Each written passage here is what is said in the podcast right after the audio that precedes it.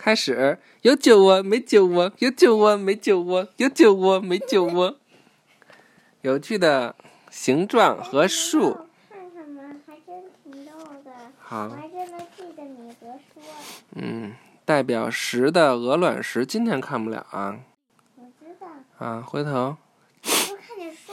啊书可以。米代表十的鹅卵石，书上好像没有。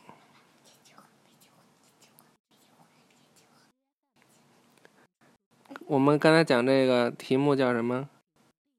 代表十的鹅卵石。对，米利亚姆只有七岁，但是每天他像家里的其他人一样努力工作。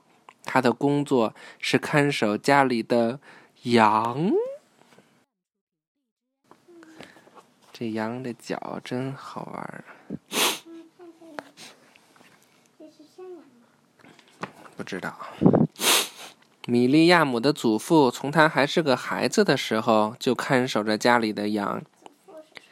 祖父就是他的爷爷。那时候，他用他的就跟外婆和姥姥似的，有的地儿就叫祖父、祖母、外祖父、外祖母、外婆。你叫什么来着？就是那个的曾祖父。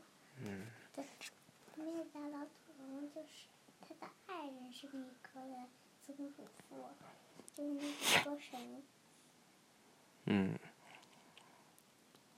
歌神 Hector 是吧？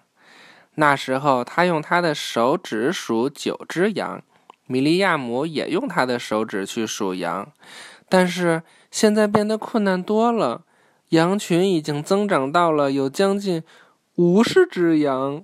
太简单了，嗯我，都能数到一千了。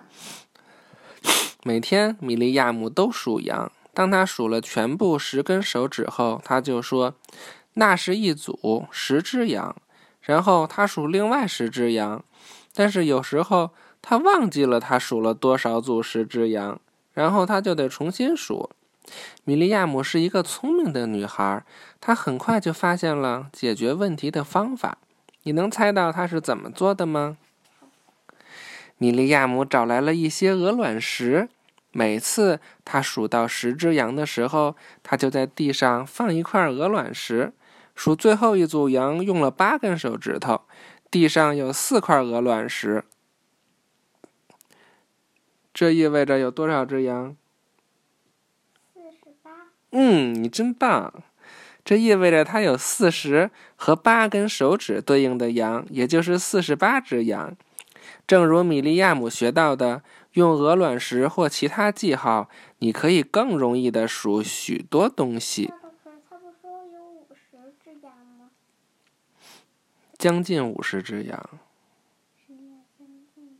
将近就是快到五十了，但是还没到呢。预习下一课：沙地上的鹅卵石。拜拜，晚安。